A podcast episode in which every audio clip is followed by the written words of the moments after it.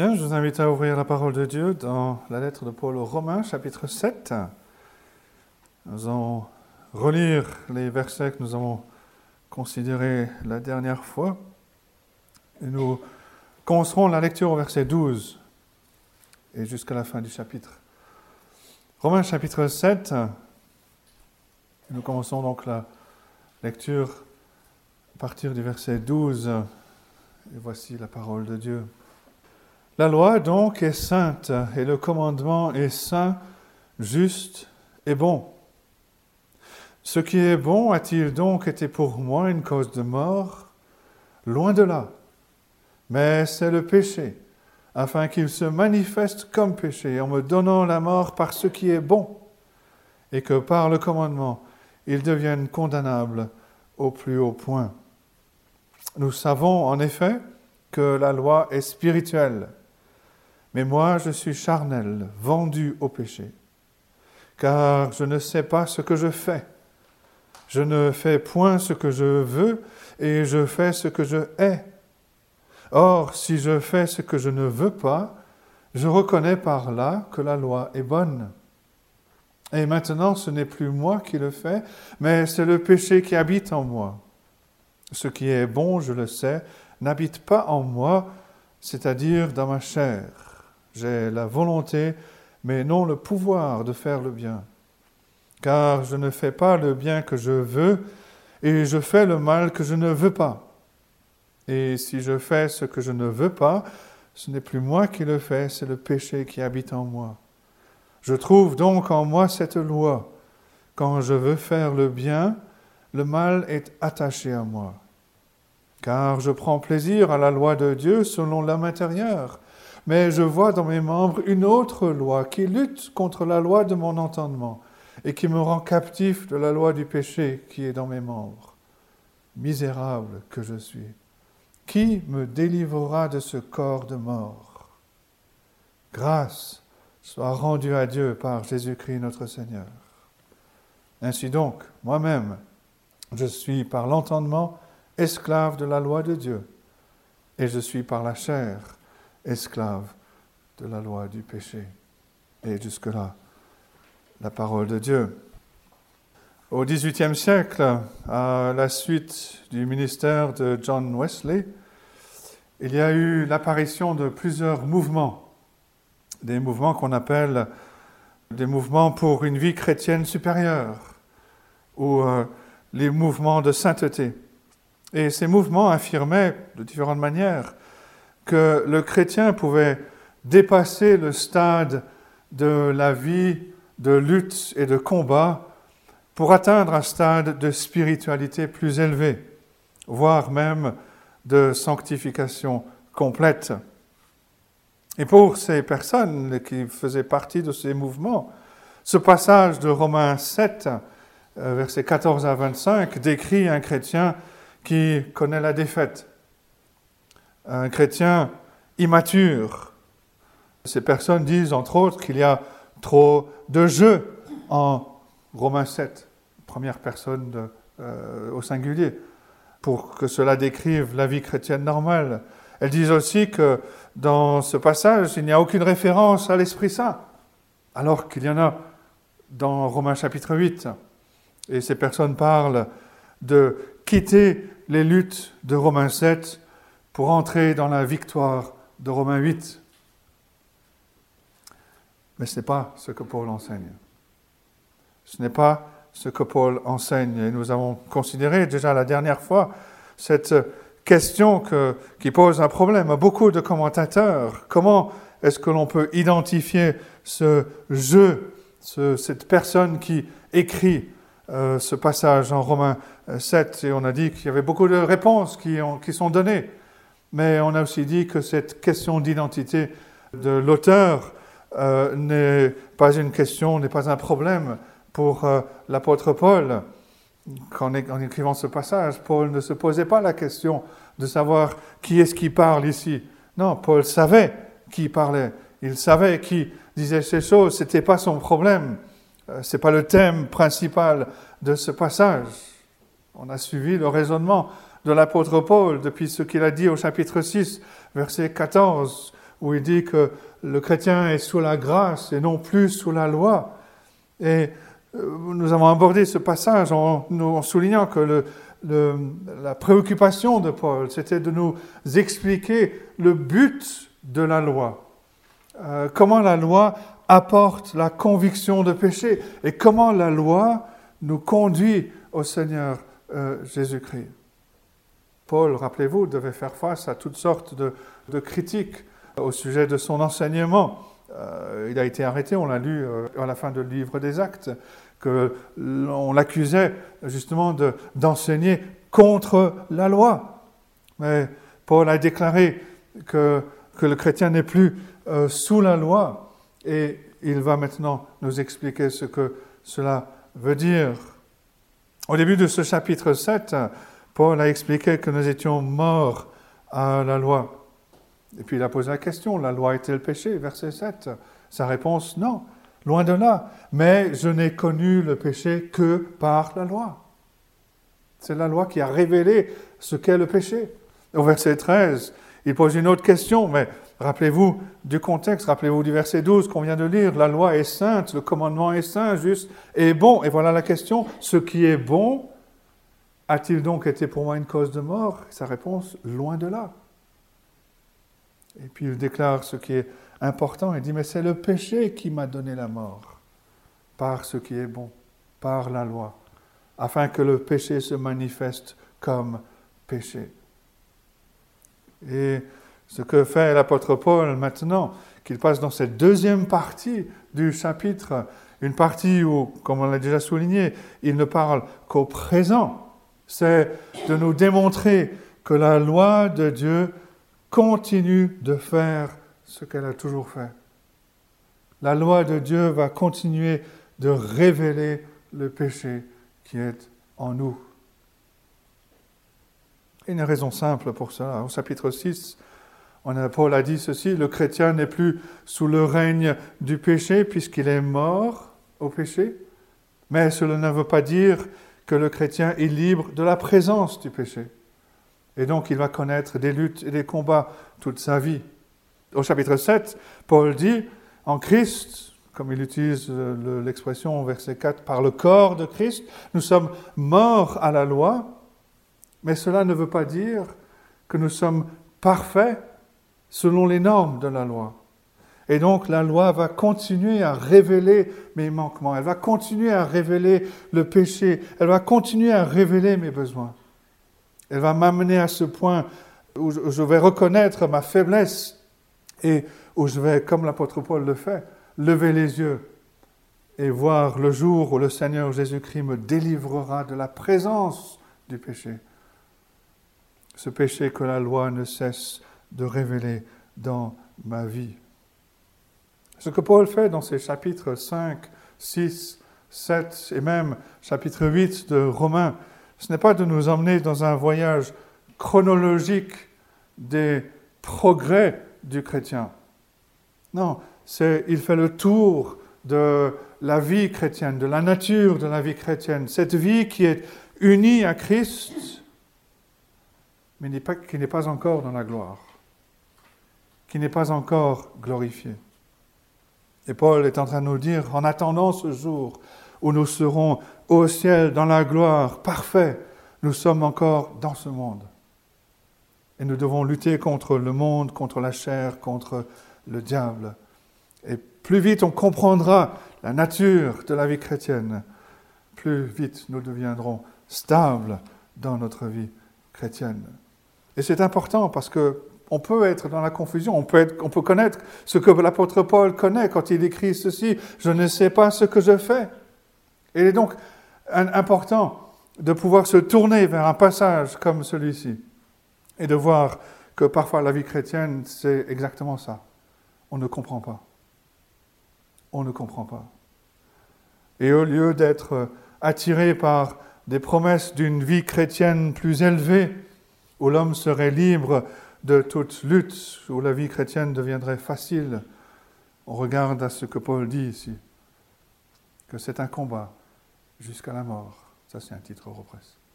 C'est un combat jusqu'à la fin. C'est un pèlerinage. C'est une bataille c'est une longue marche dans l'obéissance, dans la même direction. Et plus vite nous sommes au clair dans notre esprit au sujet de ce que cela veut dire être chrétien, plus clair nous serons dans notre engagement, euh, que ce soit dans les jours sombres, mais aussi dans les jours euh, beaux, les beaux jours, euh, les jours où nous chutons, les jours où nous luttons contre le péché. Nous réaliserons que cela fait partie, ce n'est pas quelque chose d'anormal, cela fait partie de la vie chrétienne normale. Et c'est intéressant de noter que, j'anticipe un petit peu, mais Romains 8 s'imbrique bien dans cette euh, structure. Romains 6, Paul nous dit, nous sommes morts au péché, mais nous ne sommes pas encore libérés de la présence du péché. Romains 7 nous dit, nous sommes morts à la loi, mais nous ne sommes pas encore parfaits selon les normes de la loi. Puis Romains 8 nous dit, nous sommes remplis de l'Esprit Saint.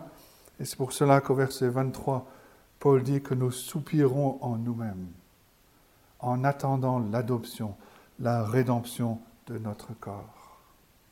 C'est la même pensée. Nous avons été amenés dans un nouvel ordre, mais on vit encore dans un monde déchu, dans un monde qui est brisé. Nous sommes en Christ, mais nous sommes aussi à Chalon. Nous sommes aussi en France. Nous vivons encore dans un corps qui était autrefois dévoué au monde, qui était autrefois dévoué au péché. Et Paul va développer sa pensée dans cette partie du chapitre 7 et nous allons voir quatre points. D'abord les versets 14 à 17, ensuite les versets 18 à 20 et on, on verra le cheminement de Paul. Au verset 17 par exemple, il dit, et maintenant ce n'est plus moi qui le fais, c'est le péché qui habite en moi. Il va répéter cela au verset 20, mais légèrement différemment. Si je fais ce que je ne veux pas, ce n'est plus moi qui le fais, c'est le péché qui habite en moi. Ensuite, on verra le troisième point qui est le verset 21 au verset 25, première partie, où Paul crie, regarde, est amené à ce point où il regarde, il crie à Dieu et il montre sa reconnaissance pour ce jour où le Seigneur le délivrera de ce corps de mort. Et puis finalement, la deuxième partie du verset 25, un genre de dénouement, de conclusion, où Paul trouve cette stabilité dans sa vie. Qu'est-ce que Paul dit? À quoi ressemble un chrétien quand il regarde sa vie à la lumière de la loi parfaite de Dieu, cette loi qui est bonne, cette loi qui est juste, cette loi qui est sainte? Encore une fois, je rappelle que Paul ne dit pas tout au sujet de la vie chrétienne. Euh, ici, dans ce passage, il ne dit pas ce qu'il dit en Romains 5 ou ce qu'il dira en Romains 8. On a besoin de tout l'ensemble. Mais ce que Paul dit ici est important. Quand le chrétien ressent la chaleur brûlante de la loi de Dieu, cette loi qui pénètre au plus profond, qui va au-delà de la surface, voilà ce qu'elle expose, voilà ce qu'elle va révéler, voilà ce qu'elle va montrer, la réalité qui est au plus profond de moi. La première chose que la loi montre, c'est qu'elle révèle sa propre spiritualité. Une spiritualité qui est profonde. Ça, c'est le verset 14 à 17. Paul avait déjà préparé, euh, nous avait déjà préparé à cela au verset 12. La loi est donc sainte. Le commandement est saint, juste et bon. Et puis au verset 14, il dit, nous savons en effet que la loi est spirituelle. Qu'est-ce qu'il veut dire par là? Il veut dire ce que le Seigneur Jésus-Christ a fait avec la loi, dans le Sermon sur la montagne, par exemple, en Matthieu 5. Vous vous rappelez de cela, quand le Seigneur s'adresse à, la foule et dit, vous avez entendu dire, tu ne tueras point, tu ne commettras pas d'adultère, tu ne convoiteras point. Et il parle des, des différentes interprétations superficielles qui ont été données à la loi. C'est des interprétations qui se limitent aux actes. Jésus dit, mais moi, je vais vous montrer la, signification exacte de la loi, ce qu'elle veut réellement dire. La loi ne s'arrête pas à la surface de l'action, elle va plus loin, elle va au plus profond, elle touche l'esprit de la personne. Moi, je vous dis, quiconque se met en colère contre son frère est passible de jugement. C'est la même chose au sujet de la convoitise, de l'adultère, etc. Quand la loi nous touche, et ça c'est l'expérience du, du, chrétien, quand elle nous touche par la puissance de l'Esprit, elle va révéler nos motivations. Elle va révéler aussi notre duplicité. Elle va mettre à nu les coins sombres de notre cœur. Elle va nous pousser à crier pour la miséricorde de Dieu. La loi ne se limite pas aux actes extérieurs. Ça, c'est la religion ou la morale. Paul dit la loi, elle est spirituelle, elle va au plus profond. Elle va révéler les motivations, elle va révéler ce qui est au fond de nous. Et en opposition à cela, Paul dit au verset 14, moi, je suis charnel, je suis vendu au péché. La loi est spirituelle, la loi est sainte, la loi, elle pénètre, mais où pénètre-t-elle? Elle pénètre la vie d'un individu qui est charnel.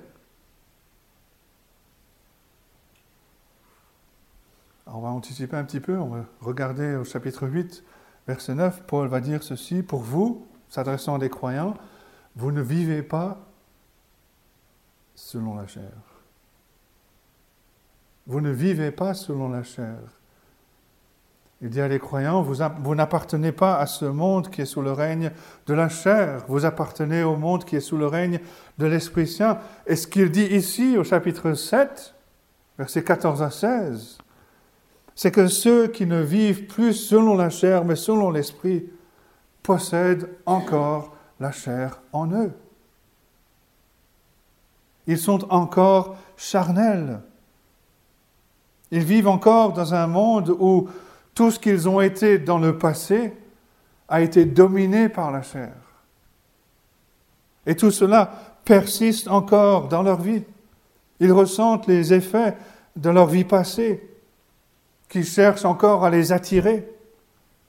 Et Paul dit, quand la loi de Dieu touche la vie d'un chrétien qui n'est pas encore arrivé à la perfection dans la gloire, c'est-à-dire tous ceux qui vivent aujourd'hui et qui vivront demain, alors cette loi ne peut que révéler le fait que ceux qui ne sont plus dominés par la chair sont pourtant encore charnels.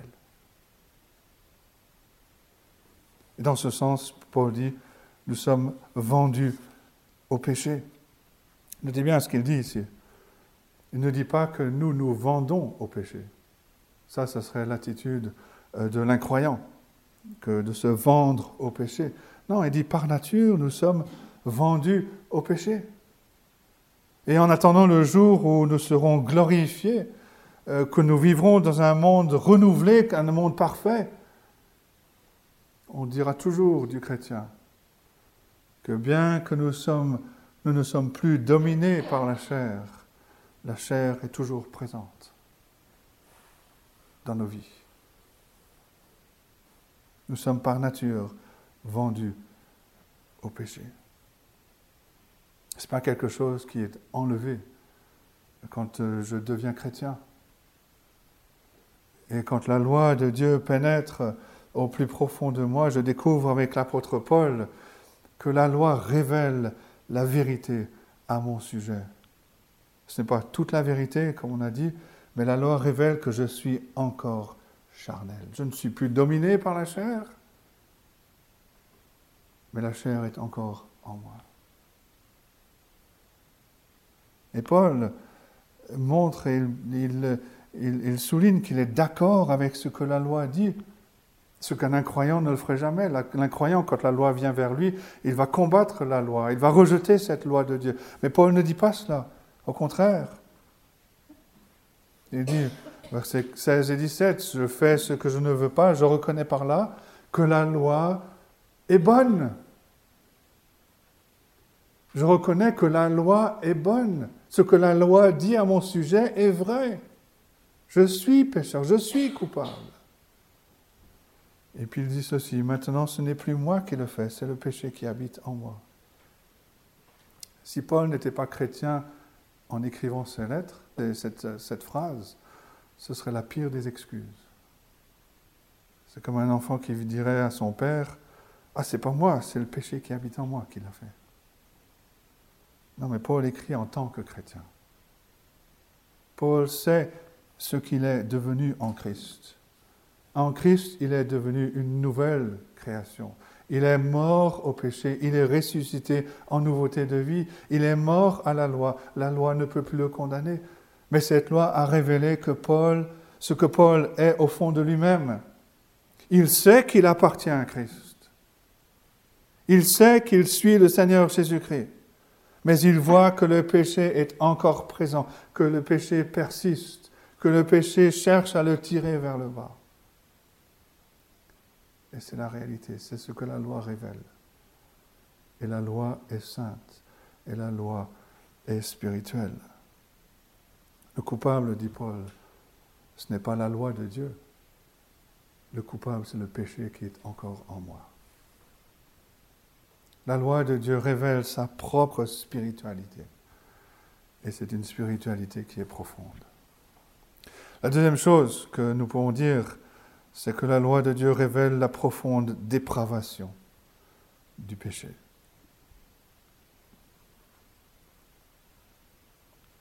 Paul dit au verset 20, ce n'est plus, ce n'est pas moi, Seigneur. Moi, je suis à toi 100%, je veux te suivre, mais le péché habite encore en moi. Le péché est encore là. Verset 18, ce qui est bon, je le sais, n'habite pas en moi. Et il va préciser, c'est-à-dire dans ma chair. Pourquoi est-ce qu'il ajoute cette précision? Plus loin, il dira que euh, le Seigneur Jésus-Christ habite en lui par l'Esprit Saint. Mais quand il se regarde à la lumière de la loi, quand il voit ce que la loi de Dieu révèle de lui, il dit, je réalise qu'il n'y a rien de bon en moi. Il n'y a rien de bon en moi, c'est-à-dire dans ma chair. Et il explique ce qui se passe. Il dit, j'ai la volonté de faire le bien. Euh, c'est ce que je suis en Christ, avec cette nouvelle nature. Je veux faire le bien, mais je n'ai pas le pouvoir de faire ce bien. Verset 19, je ne fais pas le bien que je veux et je fais le mal que je ne veux pas. Et il rajoute au verset 20, si je fais ce que je ne veux pas, ce n'est plus moi qui le fais, c'est le péché qui habite en moi. Et on peut ressentir une, une tension ici. Certains vont aller jusqu'à dire une contradiction. D'un côté, Paul nous a parlé des privilèges euh, que nous apporte l'Évangile, et de l'autre côté, il nous parle des horreurs de son propre cœur, ce que le, péché que la loi révèle. Alors est-ce que Paul se contredit? Non. Paul ne se contredit pas, mais il étale une contradiction qui habite le croyant. On dit la semaine dernière, et je le redis, si nous sommes chrétiens, il y a le péché qui habite encore en nous, mais il y a aussi le Seigneur Jésus-Christ qui habite en nous. Alors quand la loi de Dieu vient révéler le péché qui habite encore en moi, on ressent cette, cette tension qui ressemble à une contradiction. Comment le Seigneur de gloire peut-il habiter dans un cœur dans lequel il reste encore du péché? Dans une vie qui échoue?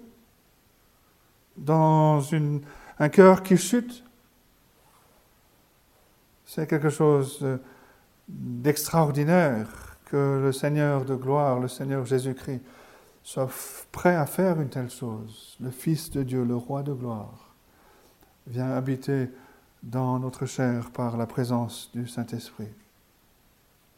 Il y aura des moments où, plus que d'autres, où la loi va révéler cette présence, ce péché qui est encore en nous malgré le fait que le Seigneur Jésus-Christ euh, est venu habiter dans notre cœur. La loi de Dieu révèle la profonde dépravation du péché, mais troisièmement, la loi de Dieu révèle l'activité permanente et continue euh, du péché. Bon, écrit au verset 21, je trouve donc en moi cette loi. Quand Paul se regarde à la lumière de la loi de Dieu, il a l'impression de voir des principes contraires. Tout d'abord, il y a son amour pour la loi de Dieu, verset 22, je prends plaisir à la loi de Dieu selon l'homme intérieur, selon ce qu'il est en Christ. Voilà un grand changement, la loi n'est plus un fardeau, mais quand la loi de Dieu brille dans son cœur, elle va révéler une autre loi, verset 23.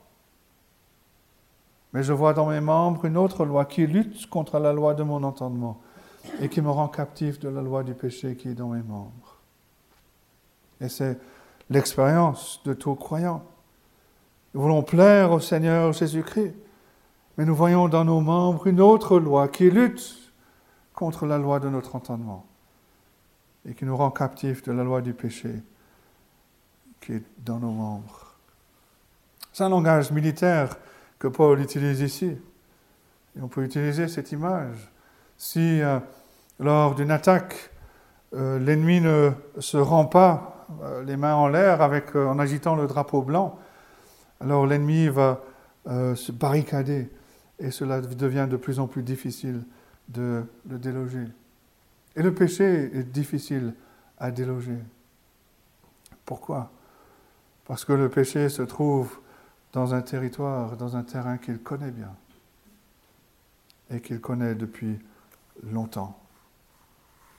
Et Paul dit, quand la grâce de Dieu agit dans ma vie, quand je vois, je, je vois ce conflit entre la loi qui est dans mes membres et la loi de Dieu. Et cette loi qui est dans mes membres, qui est dans ma chair, me rend captif de la loi du péché qui est dans mes membres. Est-ce que Paul revient sur ce qu'il a dit au sujet du chrétien qui est mort au règne du péché? Non, bien sûr. Quand un soldat français est capturé par l'ennemi, est-ce qu'on l'oublie en disant ce n'est plus un de nos concitoyens, oublions-le? Est-ce qu'il cesse d'être un citoyen de ce pays? Est-ce qu'il cesse d'être un membre de sa communauté parce que l'ennemi l'a capturé? Non. Ce soldat ne perd pas sa citoyenneté, même si l'ennemi l'a capturé. Et c'est l'image que Paul utilise. Nous le savons, parfois peut-être que nous traversons même euh, ce genre d'expérience. Nous appartenons au Seigneur Jésus-Christ. Si nous croyons en lui, nous savons que nous sommes à lui. Mais il y a parfois une telle expression du péché dans notre cœur qu'il nous semble impossible d'avancer. Encore une fois, ce n'est pas toute la vie chrétienne que Paul décrit ici. Ça fait partie de la vie chrétienne. Quand on réalise que le péché est révélé dans notre vie, quand on réalise qu'il y a des couches de péché dans notre vie, que le péché va très profond dans notre cœur, il y aura des moments où nous serons amenés à crier avec l'apôtre Paul, misérable que je suis. Qui me délivrera de ce corps de mort? Et ça ressemble à ce que Paul dit en Romains chapitre 8, verset 23. Nous tous aussi qui avons les prémices de l'Esprit, nous soupirons en nous-mêmes. Nous attendons l'adoption, nous attendons la rédemption de notre corps. C'est le même cri, qui le délivrera de ce corps de mort? Bien sûr, Paul ne s'arrête pas là. Il connaît la réponse. Grâce soit rendue à Dieu par Jésus-Christ, notre Seigneur. Bien sûr, Paul ne veut pas dire que cette délivrance arrivera quand il va s'écrier grâce rendue à Dieu. Non, il sait que cela n'arrivera que lorsque Dieu, par le Seigneur Jésus-Christ, nous donnera un corps nouveau à la place de ce corps de mort. Et en attendant ce jour, ce seront des luttes, des combats, jusqu'à la fin. Dernier point, quatrième point, la loi de Dieu permet de faire face à la réalité de la vie chrétienne. Et ça, c'est quelque chose d'extraordinaire. la loi révèle notre péché, alors que même nous sommes unis à Christ, mais elle nous amène à ce lieu de stabilité que Paul décrit à la fin du verset 25. Ainsi donc, je suis par l'entendement esclave de la loi de Dieu, et je suis par la chair esclave de la loi du péché. Le chrétien dit à la loi de Dieu, oui, elle est bonne, oui, elle est juste, elle est sainte, je suis entièrement d'accord avec ce que la loi dit à mon sujet. Je suis euh, coupable, mais je sais que Dieu m'a racheté en Christ, qu'il m'a libéré de la condamnation de la loi, et que jusqu'à son retour, jusqu'à ce que je sois transformé, il y aura des luttes contre les attirances de la chair, de cette loi qui est dans mes membres. Alors pour résumer, comment est-ce que Paul comprend-il la vie chrétienne? Comment est-ce que je dois me voir en tant que chrétien? C'est important parce que la façon dont on se voit impacte aussi notre façon de vivre. Comment est-ce qu'on résume les chapitres 6 et 7 D'abord négativement, le chrétien n'est pas deux personnes qui se battent l'une contre l'autre. Il ne possède pas deux natures. Le chrétien a une seule nature, la nature humaine. Mais positivement, en Christ, nous sommes un homme nouveau, avec une nature renouvelée. Même si à l'heure actuelle, le renouvellement reste imparfait. En attendant ce renouvellement parfait qui n'arrivera qu'au jour de la résurrection, je connaîtrai des luttes, des batailles. Euh, l'apôtre Jean le décrit d'une autre manière. En 1 Jean 3, versets 2 et 3, Bien-aimés, nous sommes maintenant enfants de Dieu. Ça, c'est la réalité. Nous appartenons à Christ. Nous sommes enfants de Dieu. Mais il dit, ce que nous serons n'a pas encore été manifesté. Mais nous savons que lorsqu'il paraîtra, nous serons semblables à lui parce que nous le verrons tel qu'il est. Quiconque a cette espérance en lui se purifie comme lui-même est pur. Je ne vis pas dans la chair, je vis dans l'Esprit Saint. Mais la chair continue de demeurer en moi. Et ça, c'est la réalité. Et tant qu'elle continuera à demeurer en moi, et cela sera vrai aussi longtemps que je suis dans ce monde, la loi va continuer à révéler le péché qui est en moi.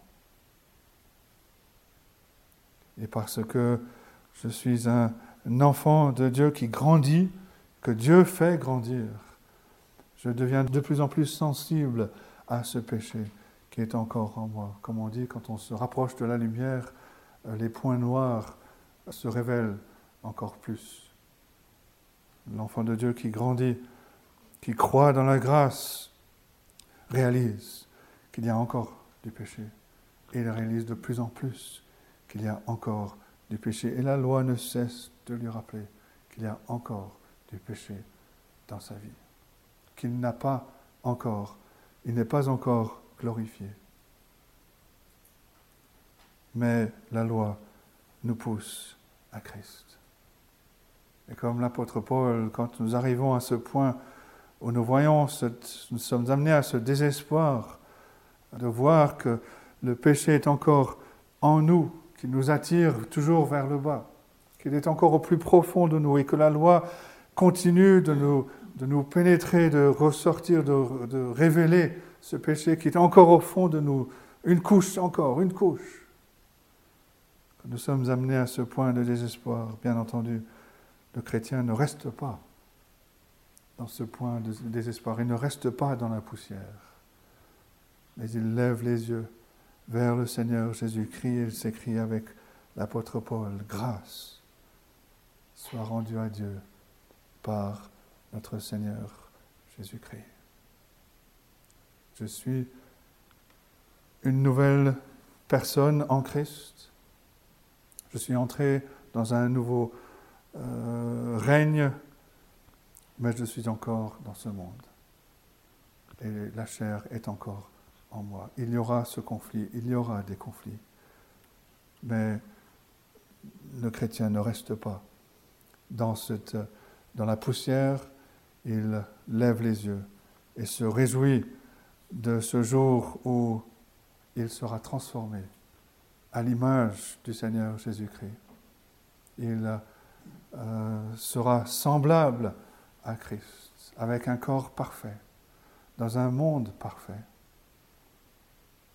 Et en attendant ce jour, il regarde au Seigneur Jésus-Christ et se réjouit en lui. Que Dieu nous aide à saisir ces choses, à comprendre, à les vivre, qu'il nous donne cette stabilité dans notre vie chrétienne, de comprendre qu'il y a ce conflit, qu'il y aura des conflits entre ce que nous sommes en Christ et euh, ce que euh, cette chair que nous avons, que nous traînons euh, avec nous, qui nous aide à comprendre, à vivre en levant les yeux vers notre Seigneur Jésus-Christ qui seul peut nous donner la victoire et qu'il bénisse sa parole à nos cœurs ce matin.